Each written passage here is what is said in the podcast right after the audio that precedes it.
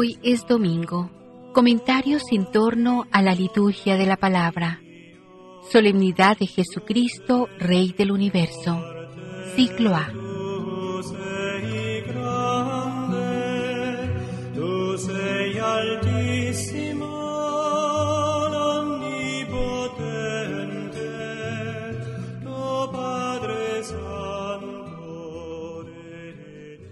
El año litúrgico se cierra hoy con los esplendores de la fiesta de nuestro Señor Jesús, Rey del Universo.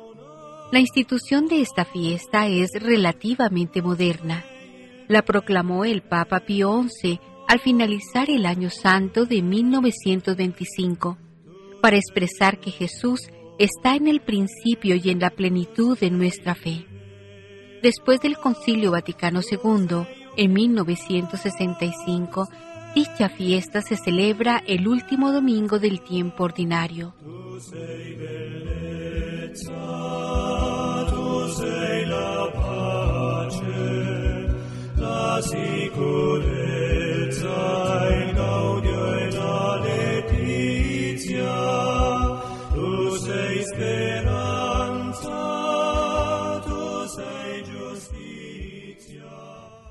El nexo entre las lecturas del día de hoy es el siguiente.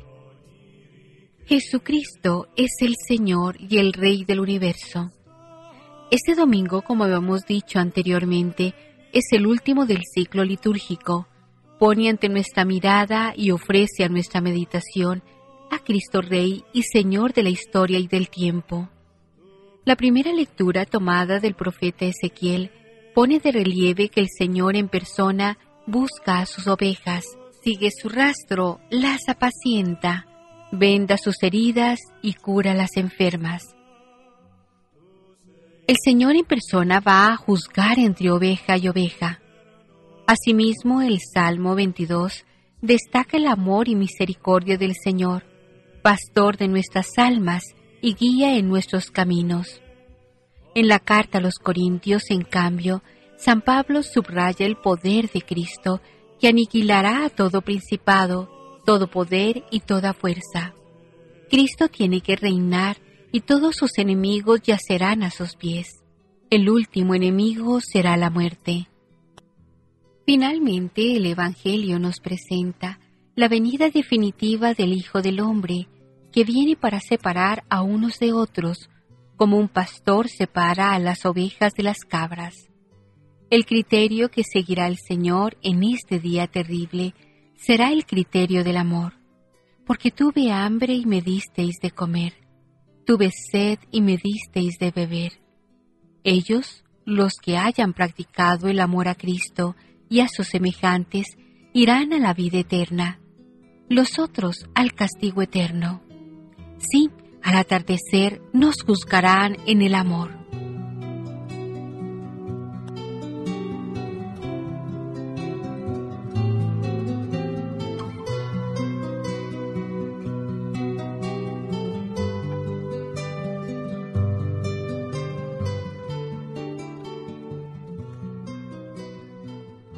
La liturgia de hoy contribuye a darnos un cuadro bastante completo del sentido de la realeza de Cristo, que no es puramente la afirmación de su soberanía y su dominio sobre los seres humanos y sobre las cosas, sino sobre todo una afirmación de su amor.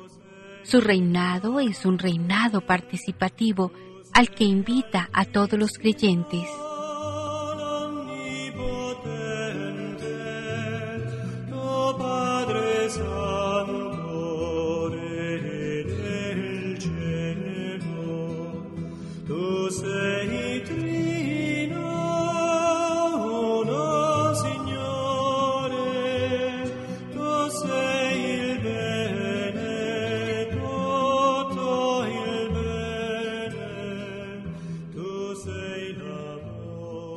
La primera lectura que se nos propone en este día es del libro del profeta Ezequiel, capítulo 34, verso del 11 al 12 y del 15 al 17. El Señor, pastor de Israel. Dentro de poco escucharemos la primera lectura. y en ella el profeta Ezequiel nos presenta a Dios como un pastor bondadoso, una imagen que Jesús recogerá para presentársenos a sí mismo como nuestro buen pastor.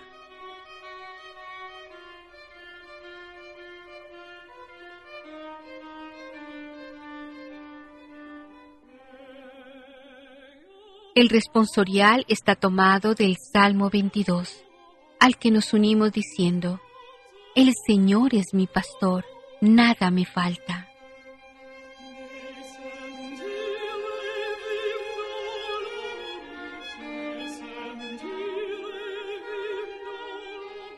La segunda lectura en la Eucaristía de este domingo es de la primera carta del apóstol San Pablo a los Corintios, capítulo 15 Perícopa 20 a la 26 y 28.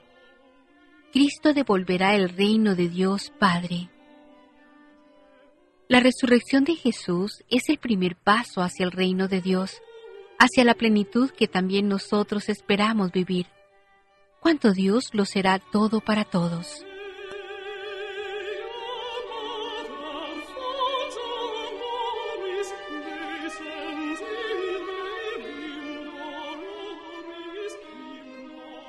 Del Evangelista San Marcos capítulo 11, fragmento 9 y 10, está tomada la aclamación antes del Evangelio.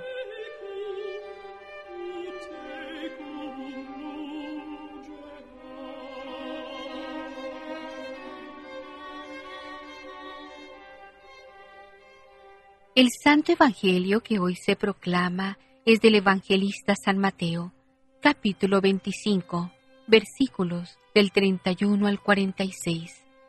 Parábola del juicio final. La pregunta que hoy nos planteamos es la siguiente.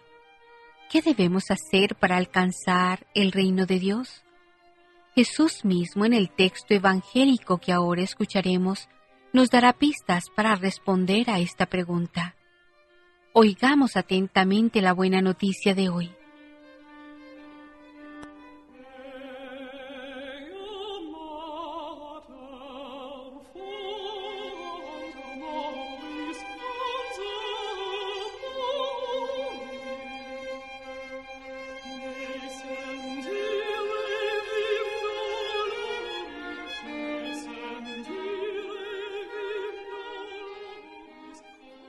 Liturgia de la Palabra.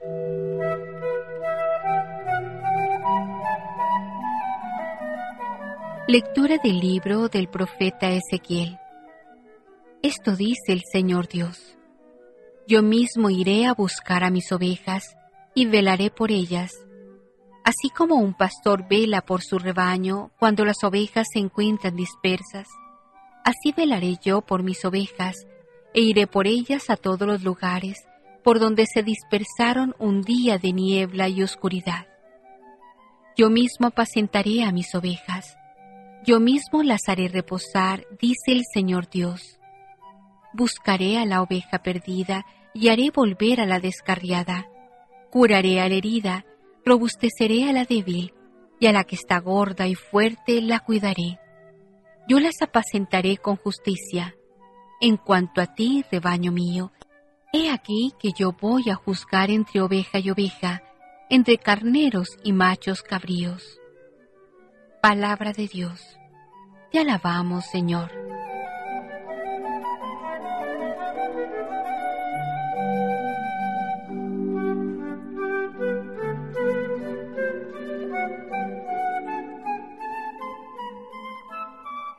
El Señor es mi pastor, nada me falta.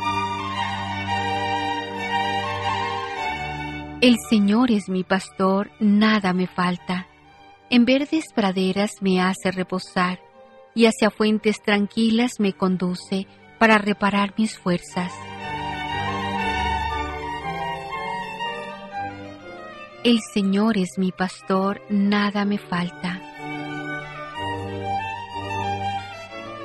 Tú mismo me preparas la mesa a despecho de mis adversarios. Me unges la cabeza con perfume y llenas mi copa hasta los bordes.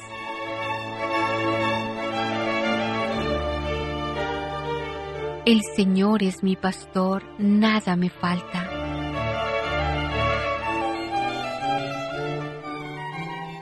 Tu bondad y tu misericordia me acompañarán todos los días de mi vida, y viviré en la casa del Señor por años sin término. El Señor es mi pastor, nada me falta.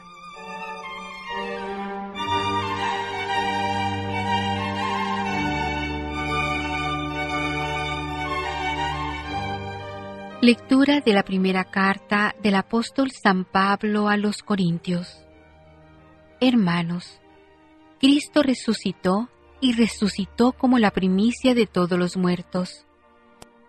Porque si por un hombre vino la muerte, también por un hombre vino la resurrección de los muertos.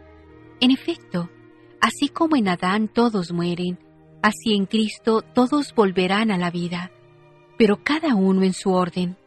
Primero Cristo como primicia, después, a la hora de su advenimiento, los que son de Cristo. Enseguida será la consumación cuando después de haber aniquilado todos los poderes del mal, Cristo entregue el reino a su Padre, porque Él tiene que reinar hasta que el Padre ponga bajo sus pies a todos sus enemigos. El último de los enemigos en ser aniquilado será la muerte. Al final, cuando todo se le haya sometido, Cristo mismo se someterá al Padre, y así Dios será todo en todas las cosas. Palabra de Dios. Te alabamos, Señor.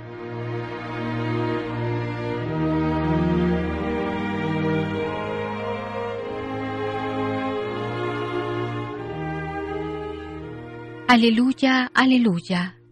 Bendito el que viene en nombre del Señor. Bendito el reino que llega, el reino de nuestro Padre David. Aleluya.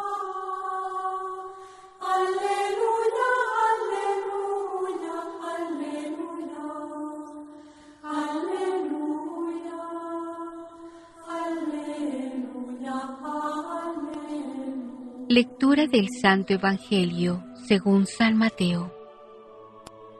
En aquel tiempo Jesús dijo a sus discípulos, Cuando venga el Hijo del Hombre rodeado de su gloria, acompañado de todos sus ángeles, se sentará en su trono de gloria. Entonces serán congregadas ante él todas las naciones, y él apartará a los unos de los otros, como aparta el pastor a las ovejas de los cabritos, y pondrá a la oveja a su derecha y a los cabritos a su izquierda.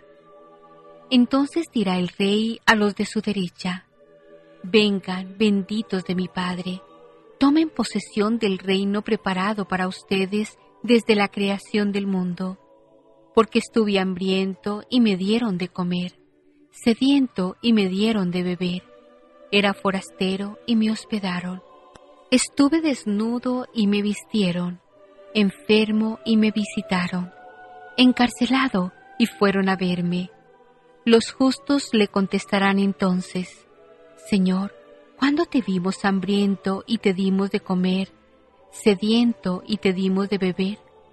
¿Cuándo te vimos de forastero y te hospedamos, o desnudo y te vestimos? ¿Cuándo te vimos enfermo o encarcelado y te fuimos a ver? Y el rey les dirá, yo les aseguro que, cuando lo hicieron con el más insignificante de mis hermanos, conmigo lo hicieron. Entonces dirá también a los de su izquierda, Apártense de mí, malditos, vayan al fuego eterno preparado para el diablo y sus ángeles, porque estuve hambriento y no me dieron de comer, sediento y no me dieron de beber, era forastero y no me hospedaron, estuve desnudo y no me vistieron, enfermo y encarcelado y no me visitaron.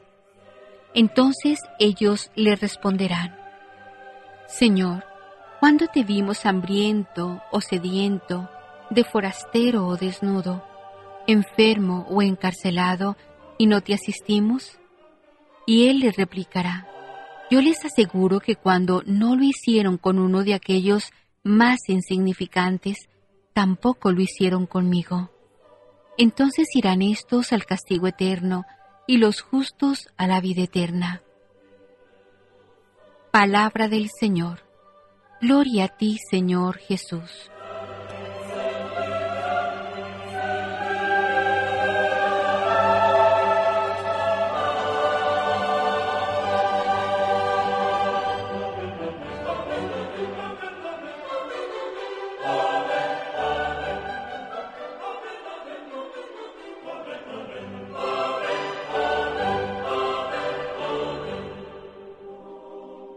Comentarios En la primera lectura, los aprovechados pastores de Israel. El Ezequiel que destapará a las conciencias de sus coexiliados la responsabilidad de las generaciones pasadas y la particular de los individuos concretos, la suya propia al aplicarse la parábola del centinela no podía eximir de responsabilidad a los dirigentes de pueblos vistos en la imagen de pastores. Estos pastores tan duramente interpelados a lo largo de la presente perícopa son todos aquellos que ejercieron alguna autoridad en Israel. Pero dada la vieja raigambre de este término en toda la literatura oriental, sumerios, babilonios, egipcios, cananeos, lo aplican a los dioses y a los hombres, hemos de pensar especialmente en su referencia a los reyes. Desde el principio habían sido vistos en Israel como un constante peligro del equilibrio social por lo ilimitado de sus privilegios. Fundado en esta constante de injusticias sociales, Ezequiel no puede por menos de ensañarse contra la realeza. Cuanto han hecho con el rebaño Israel ha sido nefasto, ruinoso y mortal. Su derecho a cierta ayuda lo han convertido en robo abusivo. Su autoridad de protección la han orientado hacia sí mismos, no apacentando, sino apacentándose. Han llegado a tratar a sus hermanos como esclavos, maltratándolos brutalmente. Han provocado la dispersión por Asiria y Babilonia. Los han dejado al capricho de las fieras del campo, de los poderes de los pueblos vecinos. La culpabilidad no puede ser mayor. Por eso comienza con ese ay de amenaza y continúa con esa palabra empeñada, lo juro por mi vida.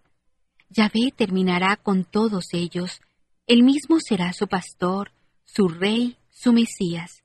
Y así el oráculo, comenzado en tono conminatorio, concluye en promesa salvífica. Los caminos del Señor siempre son los mismos.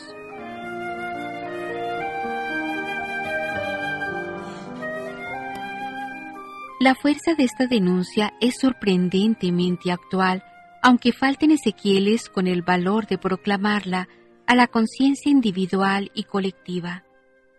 Cristo se basó en este pasaje para definir uno de los aspectos de su persona y de las facetas de su misión. Todos los evangelistas se han hecho eco de ello, cada uno a su estilo. Juan 10, 1, 18, Mateo 18, 12, 14, Lucas 15, 4, 7. Con ese yo mismo en persona, Ezequiel inauguró la nueva teocracia divina, en la que Cristo está sentado a la derecha del Padre, hasta que ponga a todos sus enemigos, los falsos pastores, como escabel de sus pies. A partir de este momento, solo le queda al profeta describir la acción de Yahvé Pastor a través de las típicas imágenes del Éxodo. Las libraré, las sacaré, las congregaré, las apacentaré. En una palabra, Ezequiel asienta la religión interior bajo la égida directa de Dios. En la patria o en el destierro, sus ovejas siguen siendo suyas. En el orden o en el pecado, el hombre sigue siendo siempre relación y dependencia de Dios.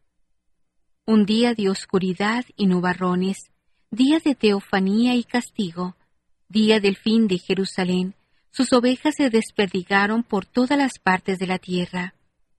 En otro día teofánico, en que el sol también se oscureció y al chasquido de los truenos hasta las rocas se abrieron, sobre la cumbre de Jerusalén, todos fuimos atraídos hacia la cruz y seguimos siendo apacentados en los ricos pastizales de su místico cuerpo que es la Iglesia, y sigue buscando, vendando, cuidando como es debido.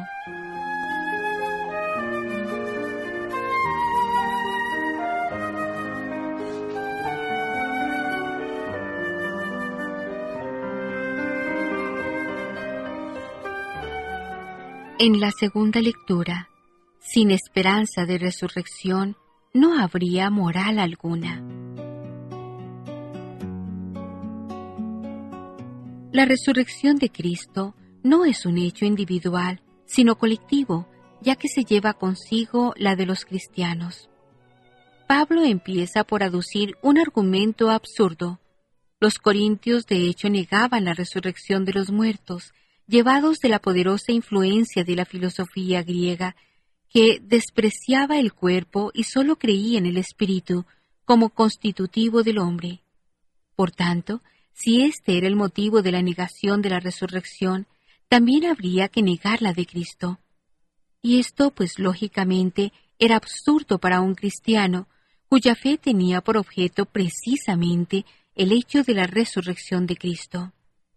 En este caso, la predicación apostólica que se funda centralmente en el testimonio de la resurrección quedaría falta de apoyo y por consiguiente la fe misma de los corintios estaría vacía de contenido.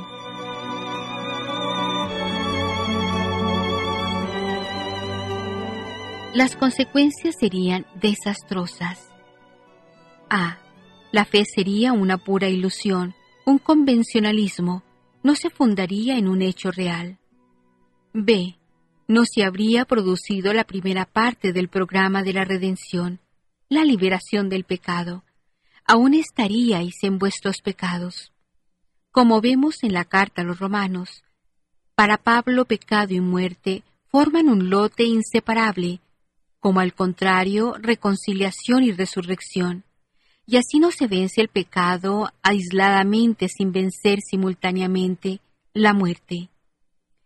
Si pues Cristo no hubiera sido resucitado, la muerte no habría sido vencida y por consiguiente tampoco el pecado. C.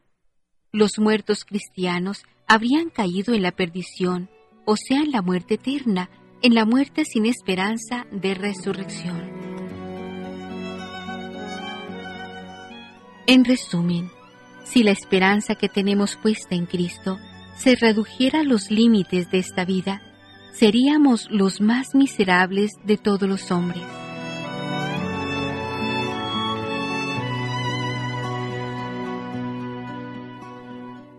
Para Pablo, como para todos los escritores bíblicos, la sobrevida del alma separada no es propiamente vida. La vida es total e íntegra y exige la incorporación. Por tanto, si el cristiano fuera una bella moral únicamente para regular los actos del hombre en el cuadro estrecho de esta vida, y no llevara en sí la esperanza segura de una vida recuperada más allá de la muerte, no merecería la pena ser tenido en cuenta. Pero en realidad las cosas no han pasado así. La verdad es que Cristo ha resucitado de entre los muertos como primicias de los dormidos. La resurrección de Cristo es un hecho casualmente salvador. Él ha resucitado como primicias. Al pronunciar estas palabras, se arremolinan y se entrecruzan densas alusiones a los viejos ritos de Israel descritos en el Pentateuco. En Deuteronomio 26 se describe por menudo la presentación de las primicias. Estas serán los primeros frutos de la cosecha ya incipiente. Se trata, pues, de una realidad ya lograda, pero de la que solamente se habían producido los comienzos esperanzadores. La oración que el israelita debía recitar en el templo al presentar las primicias estaba toda ella llena de recuerdos de la liberación de Egipto y de la adquisición de aquella tierra prometida que manaba leche y miel. Muchas veces Pablo rodeará la muerte y resurrección de Cristo de este ambiente pascual, todo él evocador de la auténtica liberación del pecado y de la muerte aportada por Cristo a la humanidad postrada. Primera Corintios 5 y 7.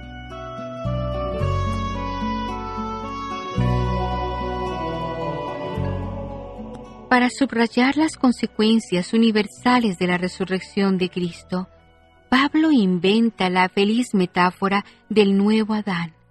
El primer Adán arrastró a la humanidad suya a la muerte. Cristo, el segundo Adán, arrastrará a los suyos hacia la resurrección. La imagen de Cristo primicias lleva a Pablo a concebir el proceso de la resurrección como algo jerárquicamente organizado a lo largo de una sucesión cronológica. Cristo ya ha resucitado como primicias, como primera célula del mundo nuevo. Después vendrán los de Cristo en su parucía, y tras esto inmediatamente se pondrá punto final a esta historia humana. El último enemigo que habrá que destruir es la muerte. Pero entre el hecho primicial de la resurrección de Cristo y el acontecimiento final de la resurrección de los de Cristo, tiene que haber una historia hacia arriba, toda ella dominada por los distintos avatares de una lucha entre Cristo y las potencias. Esta lucha es coextensiva con el acontecer del mundo, pues Él tiene que reinar hasta que se logre poner a sus enemigos bajo sus pies. Es muy interesante observar en este capítulo 15, donde tanto insiste Pablo en el orden, en el turno, versículo 23, de la sucesión cronológica de la historia de la salvación, el contexto es de un intenso colorido corporal, cósmico, terrestre. Se trata fundamentalmente de la resurrección escatológica. Pablo no acierta a escoger expresiones y metáforas para dar a entender el sentido plenamente material del gran acontecimiento final de la evolución humana en Cristo.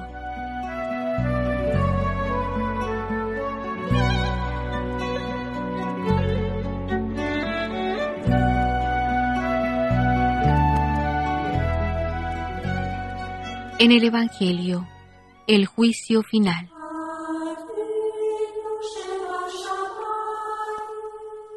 La intención de Jesús al pronunciar este discurso profetizando el futuro último no era describir los acontecimientos finales en cuanto tales y por sí mismos. La enseñanza del discurso no está centrada en los sucesos extraordinarios de los últimos días. Jesús, como hijo de su tiempo y partícipe de la mentalidad de su época, los tiene en cuenta y parte de ellos para inculcar a los hombres la preparación necesaria para superar con éxito la prueba final. Pretende al mismo tiempo poner de relieve el significado central de su persona. Los hombres serán juzgados por su actitud frente a ella. El Hijo del Hombre se presenta con sus ángeles que le acompañan y le sirven. En el Antiguo Testamento, Zacarías, capítulo 14, verso 5, y en la apocalíptica judía, aparece Dios con sus santos, es decir, con sus ángeles.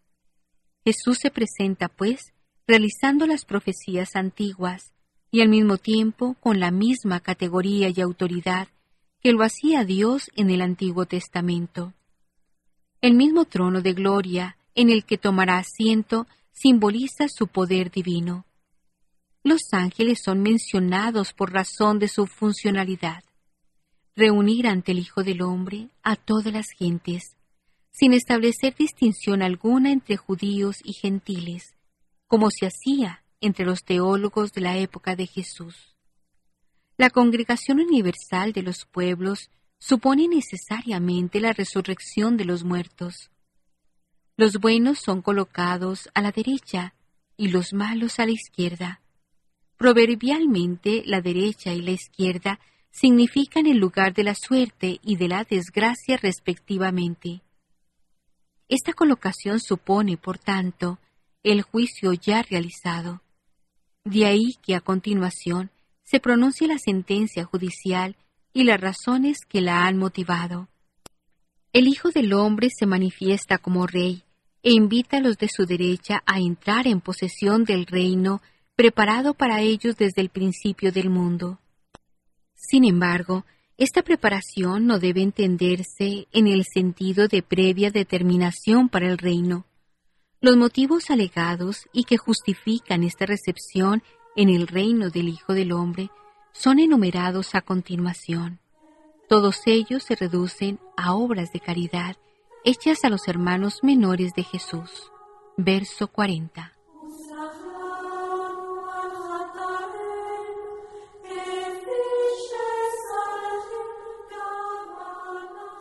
Las seis maneras de manifestar el amor al prójimo se encuentran casi en idéntica correspondencia en el Antiguo Testamento.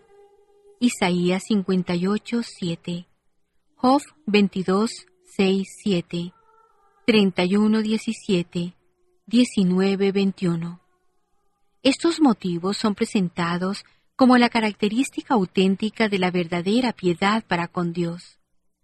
En la literatura judía, se encuentran también motivos semejantes.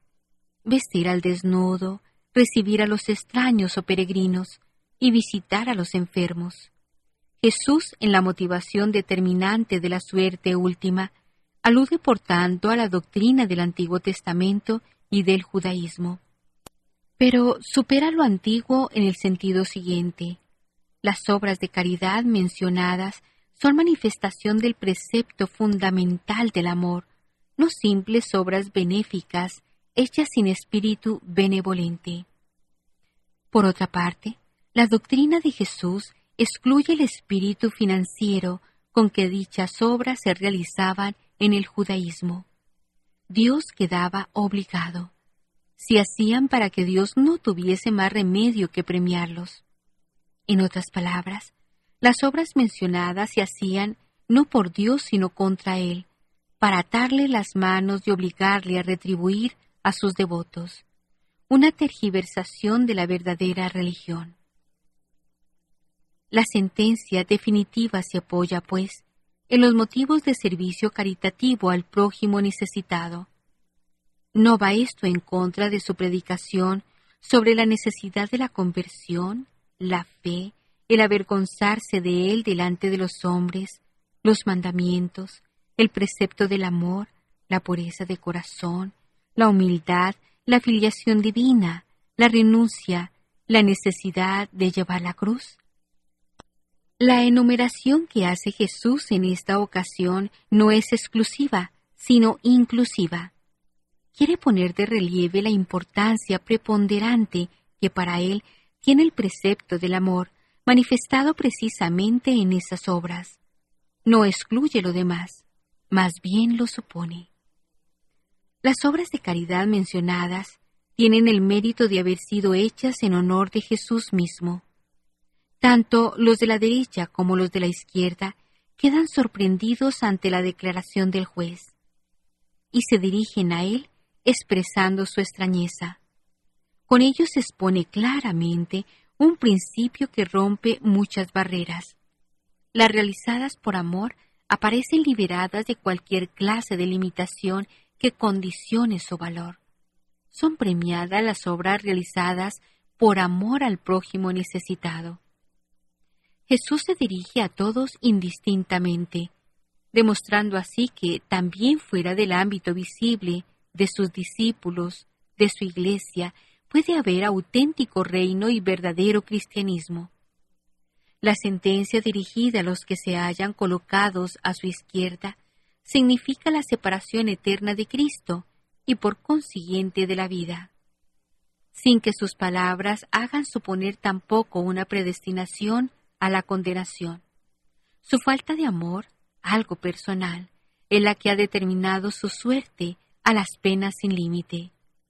Las palabras de Jesús hablan de la fijación definitiva de la suerte de los hombres en aquel momento supremo.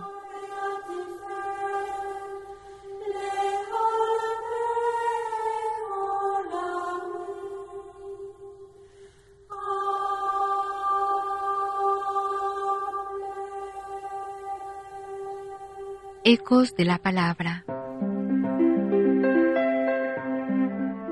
Hoy es el último domingo del año litúrgico, el cual finaliza celebrando a Cristo como Rey del universo, fiesta solemne instaurada por el Papa Pío XI.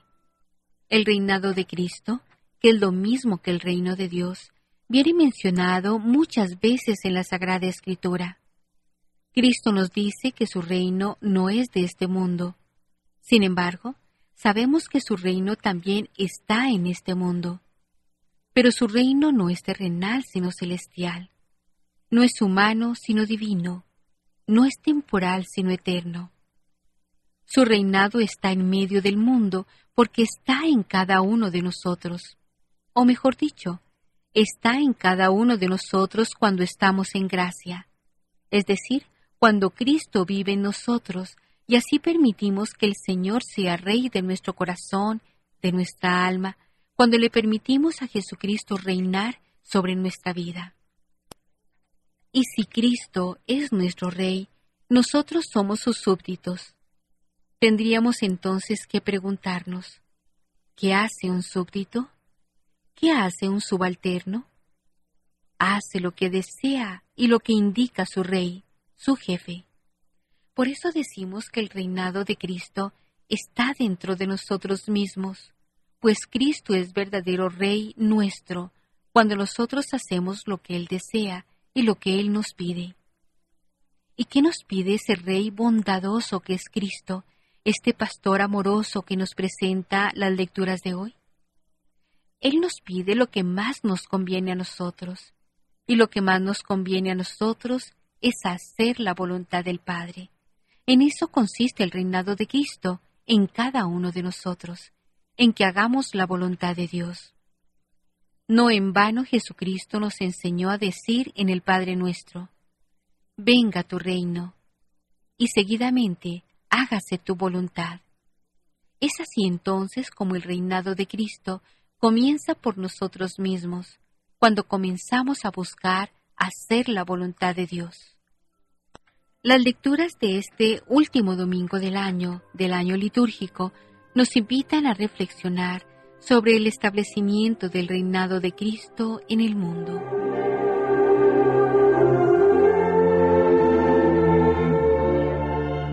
La primera lectura del profeta Ezequiel nos habla del momento en que se encuentran dispersas las ovejas y de cómo Jesús, el buen pastor, atenderá a cada una. Y termina la lectura hablando del día del juicio final. En este anuncio del juicio final que hace Jesucristo en el Evangelio de hoy, Él comienza con esa profecía de Ezequiel. La profecía de Ezequiel también nos remite a otro profeta del Antiguo Testamento, el profeta Zacarías capítulo 13, verso 7, capítulo 14, verso 1, 9, quien igualmente nos habla del día final, anunciando la dispersión del rebaño. Heriré al por y se dispersarán las ovejas. Dos tercios serán exterminados, y sólo se salvará un tercio. Echaré ese tercio al fuego, lo purificaré como se hace con la plata, lo pondré a prueba como se prueba el oro él invocará mi nombre y yo lo escucharé. Entonces yo diré, Este es mi pueblo, y él a su vez dirá, Yahvé es mi Dios.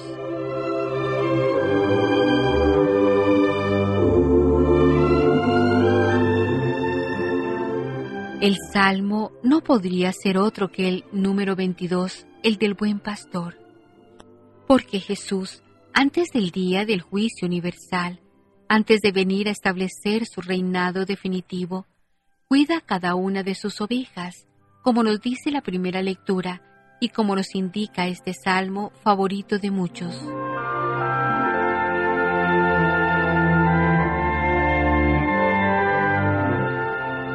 La segunda lectura nos habla también del momento del establecimiento del reino de Cristo.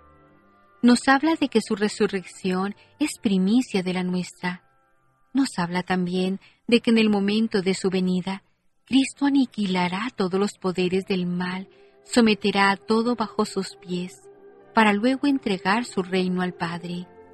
Y así Dios será todo en todas las cosas.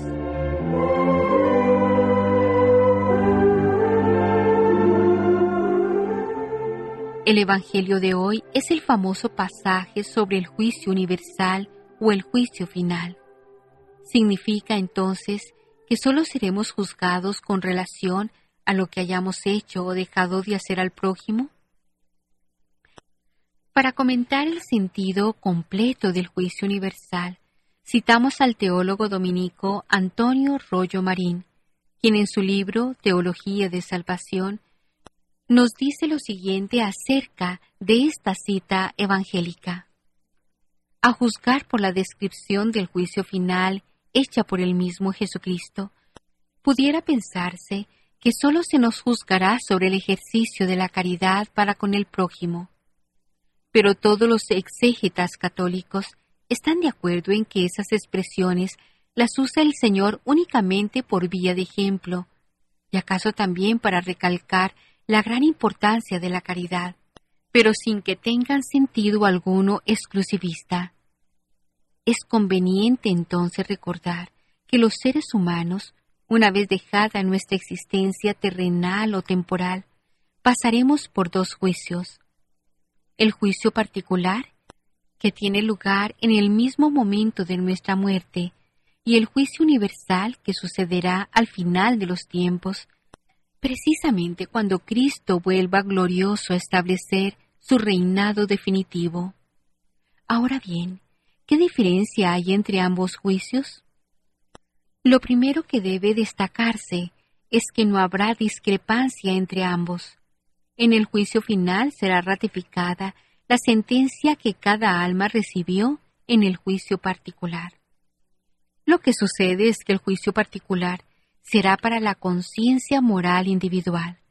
Se referirá al aprovechamiento o desperdicio que hayamos hecho de las gracias recibidas a lo largo de nuestra vida terrena y el juicio universal será sobre la influencia que hayan tenido el bien o el mal que cada uno haya hecho o dejado de hacer en otras personas, en la humanidad, en la historia de la salvación. Dicho en otras palabras, el juicio particular se referirá a la conciencia individual y el juicio final se referirá a las consecuencias sociales de nuestros pecados. De allí que el Señor, al describirnos el juicio final, se refiera a las obras de misericordia, a lo que comúnmente llamamos obras de caridad. Quiere decir entonces que seremos juzgados sobre cómo hemos amado, cómo hemos amado a Dios y cómo ese amor de Dios se ha reflejado en nuestro amor a los demás. Cierto que el Señor nos ha dicho que al que mucho ama, mucho se le perdona, Lucas 7:47. Pero es bueno recalcar que seremos juzgados por todas nuestras acciones, en la fe, en la esperanza, en la caridad, en la humildad, etcétera, etcétera. Es decir, en todas las virtudes, también en las acciones y en las omisiones, en lo pensado, en lo hablado y en lo actuado, en lo oculto y en lo conocido, en todo.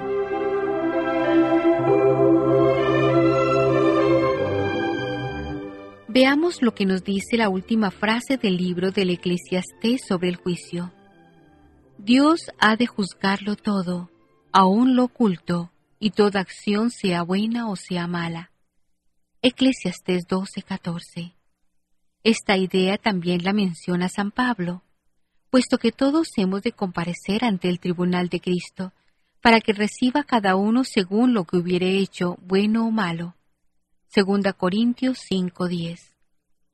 Una vez juzgados por Cristo, justo juez, cuando vuelva en la parucía a resucitarnos como Él resucitó y a separar a los salvados de los condenados, Cristo, Rey del universo, establecerá su reinado definitivo. Entonces Dios será todo en todos. En el prefacio de la misa de Cristo, Rey del universo, rezamos que el reino de Cristo es un reino de verdad, de vida, de santidad, de gracia, de justicia, de amor y de paz. Así será el reino de Cristo cuando Él vuelva glorioso a establecerlo definitivamente para toda la eternidad. Pero mientras tanto, mientras estamos preparándonos para su venida definitiva, mientras viene Cristo como Rey glorioso, podemos y debemos propiciar ese reinado en nuestro corazón y en medio de nosotros. Y podrá ser reino de verdad si nuestro entendimiento queda libre de errores y es iluminado por la sabiduría divina. Podrá ser un reino de vida si Cristo vive en nosotros por medio de la gracia divina que recibimos especialmente en la Sagrada Eucaristía y en la oración. Podrá ser un reino de santidad si dejamos que Cristo nos santifique, siendo dóciles a las inspiraciones de su Espíritu Santo. Podrá ser un reino de gracia si sabemos acoger las gracias que Cristo nos da de tantas maneras, respondiendo con frutos de buenas obras.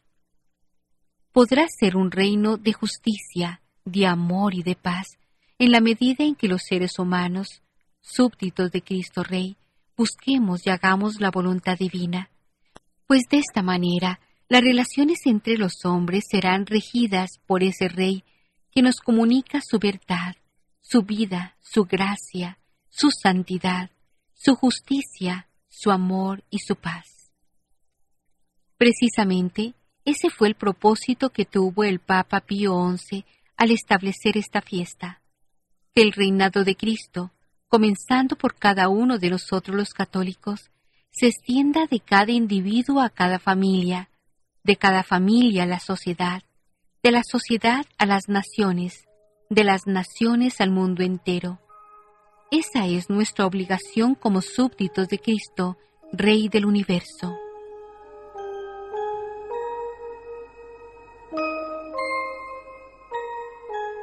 Después de esta pequeña introducción, profundicemos este mensaje doctrinal de nuestras lecturas.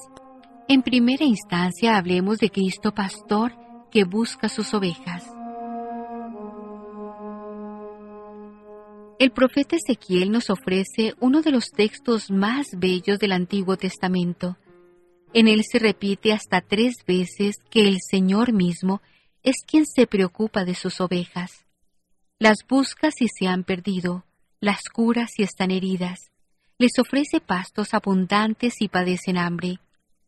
Los malos pastores, los hombres, han faltado a su deber, han dejado que se pierdan las ovejas, se han aprovechado de ellas. Por eso el profeta anuncia que será Dios mismo quien cuidará del rebaño.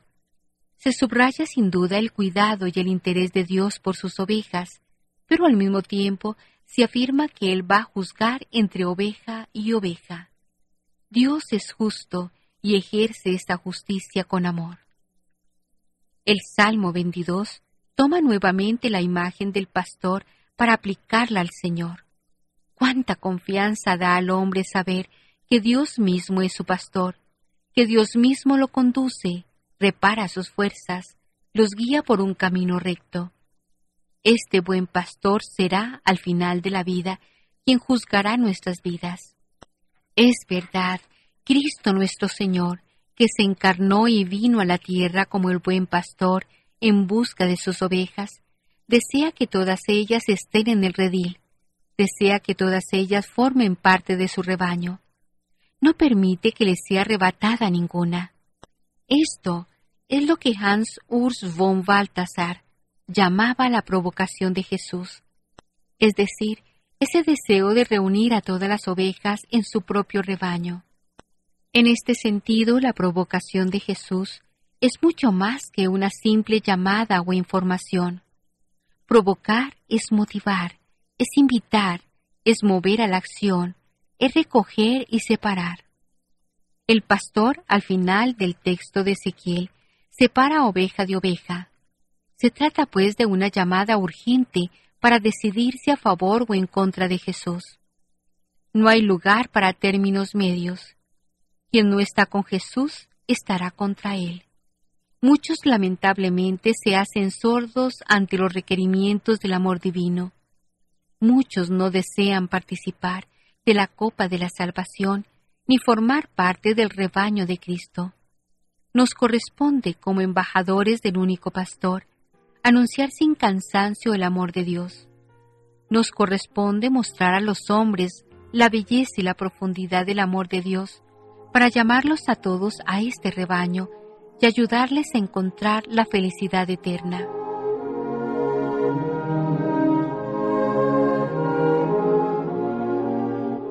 Ahora, esto que hemos dicho nos lleva a profundizar en esta frase, en esta afirmación. Cristo Rey que vence a sus enemigos. Cuanto más claramente el reino de Cristo se ofrece como luz del mundo, como sobre el monte, como levadura de la masa, tanto más aparece la fuerza del enemigo de Dios, que desea contrarrestar el bien y el amor. Así, en la carta a los Corintios, Pablo habla de todos los principados y potestades que se oponen al reinado de Dios. Todos los enemigos deben quedar bajo el estrado de sus pies, porque al final de los tiempos se debe realizar toda justicia. Al final, el mal será definitivamente derrotado por el bien y por el amor. Pero recordemos que el triunfo del reino de Cristo no tendrá lugar sin un último asalto de las fuerzas del mal. El enemigo de Dios, el diablo, sufrirá la última derrota de frente a Cristo resucitado, Señor de vivos y de muertos. ¿Cómo debería incidir en nuestras vidas verdades tan fundamentales y decisivas? Cristo tiene que reinar. Cristo reinará y vencerá el último enemigo, la muerte el Mysterium Iniquitatis será definitivamente vencido por el Mysterium Trinitatis. Ahora, tenemos que profundizar sobre esta afirmación, Cristo juez que juzga a los hombres. Este Cristo que vendrá al final de los tiempos nos juzgará acerca del amor. El Catecismo de la Iglesia Católica en el número 678 dice, Siguiendo a los profetas, Daniel 7.10, Joel 3.4, Malaquías 3.19 y a Juan Bautista, Mateo 3.7.12, Jesús anunció en su predicación el juicio del último día. Entonces se pondrán a la luz la conducta de cada uno. Marcos 12, 40 y el secreto de los corazones. Lucas 12, 1, 3, Juan 3, 20, 21, Romanos 2, 16, Primera Corintios 4, 5. Entonces será condenada la incredulidad culpable que ha tenido en nada la gracia ofrecida por Dios. Mateo 11, 20, 24, 12, 41, 42. La actitud con respecto al prójimo revelará la acogida o el rechazo de la gracia y del amor divino. Mateo 5, 22, 7, 1 y 5. Jesús dirá en el último día, Cuanto hicisteis a uno de estos hermanos míos más pequeños, a mí me lo hicisteis. Mateo 25, 40. Conviene pues prepararnos apropiadamente, practicando el bien y el amor un día se pondrá a la luz el secreto de los corazones. Trabajemos hoy para que nuestro corazón esté lleno de Dios y de su amor.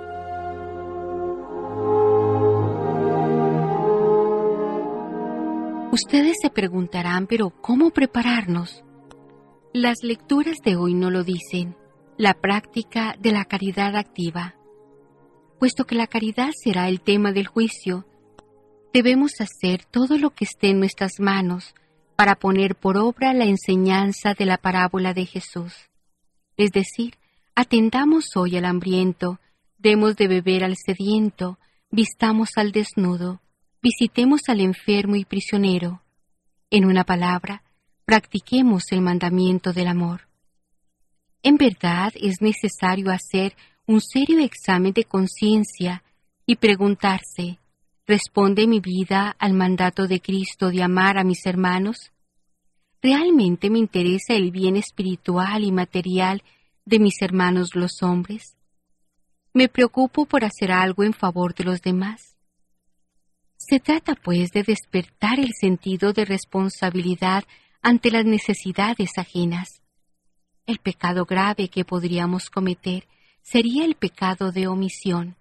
Hubiésemos podido dar de comer al que tenía hambre y no lo hicimos. Hubiésemos podido dar de beber al sediento y no lo hicimos. Nuestra vida se construyó con una serie innumerable de pequeñas omisiones. En nuestro corazón ha muerto el amor y al atardecer me juzgarán precisamente del amor. Así que todo esto nos lleva a hablar como punto final sobre el vencer al mal con el bien. El mal parece en el horizonte de nuestra vida. Vemos que en las relaciones internacionales, en la vida de los pueblos, en la vida familiar y en nuestro propio corazón, se insinúa y se presenta el mal. Ante esta dramática situación hay que responder con el bien. Ante la murmuración hemos de responder con la benedicencia. Ante la calumnia y la injuria, con el perdón. Ante la violencia y la injusticia, con la caridad, con el perdón y la justicia. No se puede combatir el mal con el mal, pues sería una contradicción. Al mal lo tenemos que combatir con el bien, con el amor. Ese es el camino que Cristo nos dejó. Así respondió Cristo ante sus perseguidores, cuando el mal parecía envolverlo por todas partes.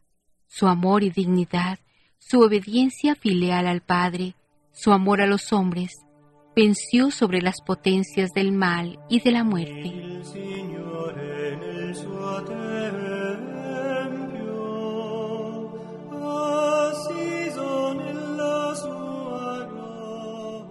Para finalizar, oremos con el capítulo 13 de la primera carta del apóstol San Pablo a los Corintios. Aunque yo hablara las lenguas de los hombres y de los ángeles, si no tengo amor, soy como bronce que suena o un platillo que retiñe.